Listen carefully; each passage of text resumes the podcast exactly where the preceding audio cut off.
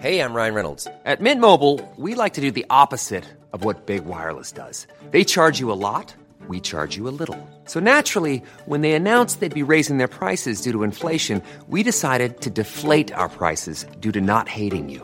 That's right. We're cutting the price of Mint Unlimited from $30 a month to just $15 a month. Give it a try at mintmobile.com slash switch. $45 upfront for three months plus taxes and fees. Promo rate for new customers for limited time. Unlimited more than 40 gigabytes per month. Slows. Full terms at mintmobile.com. Você sabe onde fica a saída de emergência? Segunda parte. Comentário de Mari Persona. A Bíblia tem, a gente poderia dividir ela em cinco partes. O Antigo Testamento, o Antigo Testamento, Deus prepara o homem para a chegada de Deus ao mundo, na pessoa do Filho de Deus, Jesus. Então, todo o Antigo Testamento falava, apontavam para Cristo, dizendo: Ele vem, ele vem e ele vai ser assim. Então, tem centenas de profecias no Antigo Testamento apontando para Jesus.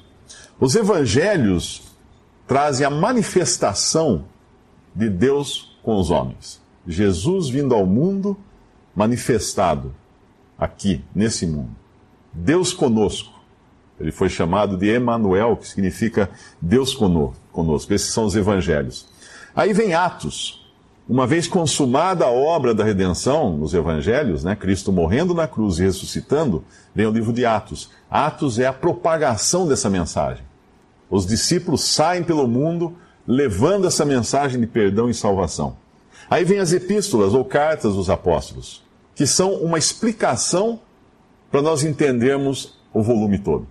Sem as cartas dos apóstolos, nós não entenderíamos a Bíblia, nem o Antigo Testamento. Os judeus que escreveram o Antigo Testamento, os profetas que escreveram, nem eles entenderam muitas das coisas que eles estavam escrevendo. Era preciso Deus terminar de contar a história, terminar a revelação, para que existisse entendimento. E finalmente Apocalipse, que é a consumação de todas as coisas. Quando todas as Deus encerra a história do universo.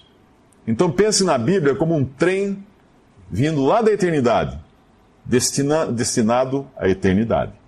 E ele dá uma paradinha numa estação chamada tempo. É essa estação que nós estamos agora. Isso é a Bíblia. Ela pega de eternidade a eternidade. Ela mostra tudo o que nós precisamos saber a respeito de Deus. E aí nós entramos também. E quando nós vamos lá para o Antigo Testamento, e por incrível que pareça, a Bíblia ela tem essas divisões macro, ela tem as divisões micro. Às vezes você pega um livro da Bíblia e ele mostra tudo isso naquele livro. Todas essas partes. Se nós pegarmos o Pentateuco, por exemplo, que são os primeiros cinco livros, Penta cinco, primeiros cinco livros da Bíblia escritos, escritos por, por Moisés, né? Deus inspirou Moisés a escrever. Uh, nós encontramos também uma divisão ali. Gênesis é o livro da criação, onde relata a criação de Deus e a queda do homem. Isso está em Gênesis. Então, em Gênesis, nós vemos onde começa o problema. Não na criação, mas na queda do homem. Aí vem o livro de Êxodo, é o segundo livro, depois da, de Gênesis vem Êxodo. Êxodo é um livro de fuga. Aí é aí que está, no livro de Êxodo, está a rota de fuga desse avião. É ali que Deus vai dar ordem e mostrar para onde que tem que sair. Êxodo é o livro da redenção. O que significa redenção? Libertação. Pagar um preço para libertar ou, ou livrar. É um, é um, livro de livramento. Depois vem o livro de Levítico. E o, o bonito nessa ordem é que na, na, em toda a história de, ali do povo hebreu, né, dos israelitas, eles estavam em êxodo, uh, vivendo como escravos no Egito, sob o domínio de Faraó, e Deus então promete libertá-los e levá-los à terra prometida, a Canaã, que é um símbolo do céu. O Egito, para nós, hoje, é uma figura do mundo, uh, Faraó é uma figura de Satanás, que mantém os homens presos, escravizados nos seus domínios, e Canaã, a terra prometida, é uma figura para nós do céu. E Deus promete então que ia libertá-los para levar a Canaã. Só que depois de Êxodo, que é o livro da libertação, o livro da fuga, o livro da, da redenção do povo, não vem Canaã. Não vem Josué, que é o livro da entrada, que vem depois do Pentateuco, o livro da entrada do povo na terra de Canaã. Não. O que vem é Levítico. E o que significa Levítico? Levítico é o livro da aproximação, onde Deus dá instruções de como ele deve ser adorado, de como os homens poderiam, poderiam se aproximar de Deus, de como seria construído um tabernáculo onde a presença de Deus estaria com eles ali, de como eles levariam as suas ofertas, os seus sacrifícios, a sua adoração, o seu louvor a Deus. Levítico. Levítico mostra isso. Por que Deus não levou logo eles para Canaã?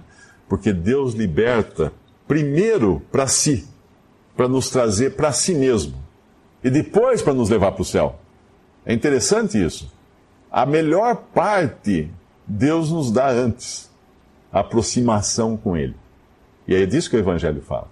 E esse é um privilégio grande, é um negócio importante, porque isso uh, faz com que uma pessoa hoje que se converta a Cristo, ela imediatamente está apta a aproximar-se de Deus mesmo não estando ainda lá no céu. Ela já está apta a entrar na presença de Deus estando aqui na terra. Ela tem agora um pai.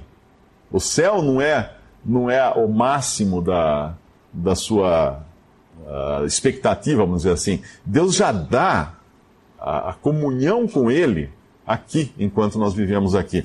Depois vem o livro de Números, então, que é uma, uma, prepara, uma narrativa preparando como que o povo deveria andar pelo deserto. Em números nós vemos eles caminhando pelo deserto, as guerras e tudo mais, do povo no deserto. O deserto é o lugar onde o libertado se encontra depois de libertado. Ele sai da escravidão, mas ao invés de ele encontrar tudo mil, mil maravilhas, ele se encontra num lugar que não tem comida para ele. Ele vai depender do maná que cai do céu, que é Cristo, o pão que vinha do céu, e vai depender da água que saía da rocha, que era Cristo também, no relato do, do Pentateuco. E depois, então, de Números, vem Deuteronômio, que é basicamente uma recapitulação de tudo que Deus disse. Por quê? Porque quando eles entraram no deserto, a, a, aquela geração mais velha duvidou que, eles, que Deus iria levá-los para Canaã. Então, o que Deus fez? Por causa da falta de fé deles, inclusive Moisés, que, que feriu a rocha, Deus tinha mandado ele falar para a rocha, Moisés feriu a rocha, aquela geração toda não entrou em Canaã. Só entrou a geração mais nova até os 20 anos de idade, que na Bíblia considera a maioridade 20 anos, porque é a idade que um homem podia pegar em armas para partir para a batalha, 20 anos de idade.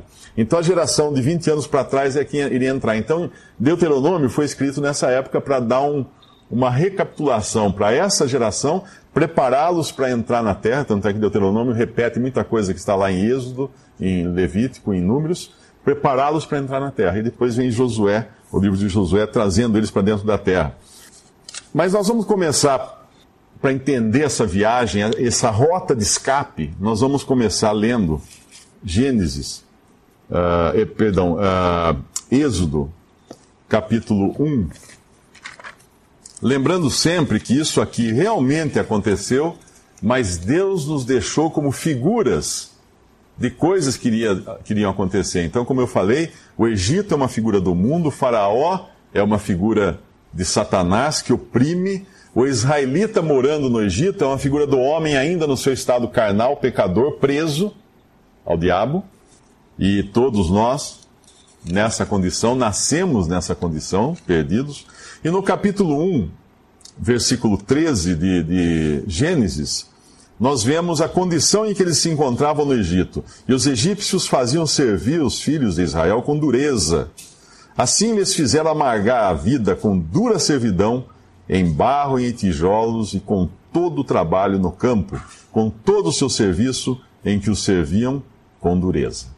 Essa era a condição daquele povo no Egito. Escravos. Escravos. O problema do escravo é que ele se acostuma com a escravidão. Alguém aqui já ouviu falar da síndrome de Estocolmo? Essa síndrome de Estocolmo, ela foi observada por psiquiatras e por psicólogos em pessoas sequestradas. A pessoa sequestrada, ela passava do pavor do sequestrador a uma espécie de vínculo de identidade, de identificação com o sequestrador. Eles perceberam isso quando a, a filha de um, de um, dono de um jornal americano, de, uma, de um grande grupo de comunicação americano, Patricia Hearst, acho que era o nome dela, ela foi sequestrada por terroristas e aí pegaram em câmeras ela praticando atos terroristas junto com seus sequestradores. Ela praticamente se apaixonou por eles. Então isso acontece muito em pessoas em cativeiro acabarem ficando tão submissas aos que as sequestraram que elas já perdem a sua identidade própria, elas passam a, a pensar como o próprio sequestrador. E essa síndrome o pecador tem. Ele acha que não está escravo. Ele não sente a escravidão. Ele não percebe. Eu tinha um passarinho que eu ganhei, um pintacilgo, ele morava numa gaiola, ele nasceu em cativeiro. Eu, eu abria a, a porta da gaiola para ele. Ele não saía. Eu tirava ele com a mão, fazia assim, ele dava uma voadinha e voltava para a gaiola. Ele não conseguia viver fora da gaiola. Ele tinha, a gaiola era o mundo dele. Ele era mais ou menos preso àquele mundo. Pessoas com autismo tem muito disso. Pessoas com autismo, elas são, elas têm um ambiente delas e se você tira daquele ambiente, elas não se sentem bem, elas têm que voltar para aquele ambiente. Elas têm as coisas metódicas, têm que fazer isso, A, B, C, D. As coisas têm que ser mais ou menos numa certa ordem. Se você muda a ordem, já cria uma, uma aflição. Então, a pessoa sob o domínio de Faraó, Satanás, no Egito, ela está assim, dominada, sem perceber, anestesiada, não consegue perceber essa situação. Então, eles eram escravos como o ser humano é escravo. Em Gênesis capítulo 2, no versículo 11, nós vemos agora uma tentativa de libertação do povo de Israel do Egito. Esse homem que vai tentar libertá-los chama-se Moisés, capítulo 2 de Êxodo, perdão, capítulo 2 de Êxodo. Nós vamos ver uma tentativa de, de libertação do povo através de Moisés, capítulo 2 de Êxodo, versículo 11. E aconteceu naqueles dias que, sendo Moisés já grande, saiu a seus irmãos e atentou nas suas cargas, e viu que um varão egípcio feria um varão hebreu de seus irmãos. E olhou de uma a outra banda, e vendo que ninguém ali havia, feriu o egípcio, quer dizer, matou o egípcio, e escondeu-o na areia. E tornou a sair no dia seguinte, e eis que dois varões hebreus contendiam, e disse ao injusto: Por que feres o teu próximo? O qual disse: Quem te tem posto a ti por maioral e juiz sobre nós, pensas matar-me como matasse o egípcio? Então temeu Moisés e disse: Certamente esse negócio foi descoberto. E ele fugiu então do Egito, fugiu da, daquele, daquele lugar e se escondeu no deserto. Essa foi a tentativa de Moisés salvar o seu povo da maneira humana. Como o homem tenta se salvar? Fazendo alguma coisa. Como o pecador tenta sair da sua condição de pecador, separado de Deus, condenado a, a, a, ao lago de fogo eternamente, como ele tenta? Ele tenta se melhorar, ele tenta lutar pela sua salvação, ele tenta fazer boas coisas, fazer caridade, ajudar o próximo, fazer isso, fazer aquilo, viver uma vida moralmente uh, boa, e uma série de coisas ele, ele tenta. Essa é a maneira humana, a maneira humana não dá em nada, dá em morte. É Deus que precisaria libertar esse povo. E Deus só que pode libertar o pecador também, mais ninguém. Não é um trabalho humano, é um trabalho divino a libertação.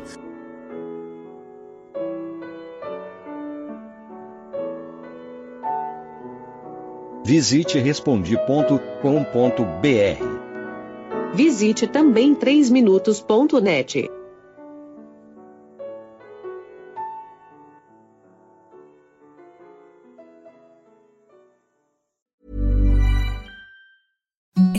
the softest sheets you've ever felt. Now imagine them getting even softer over time. That's what you'll feel with Bowl and Branch's organic cotton sheets. In a recent customer survey, 96% replied that Bowl and Branch sheets get softer with every wash. Start getting your best night's sleep in these sheets that get softer and softer for years to come. Try their sheets with a 30-night guarantee. Plus, get 15% off your first order at bowlandbranch.com. Code BUTTERY. Exclusions apply. See site for details.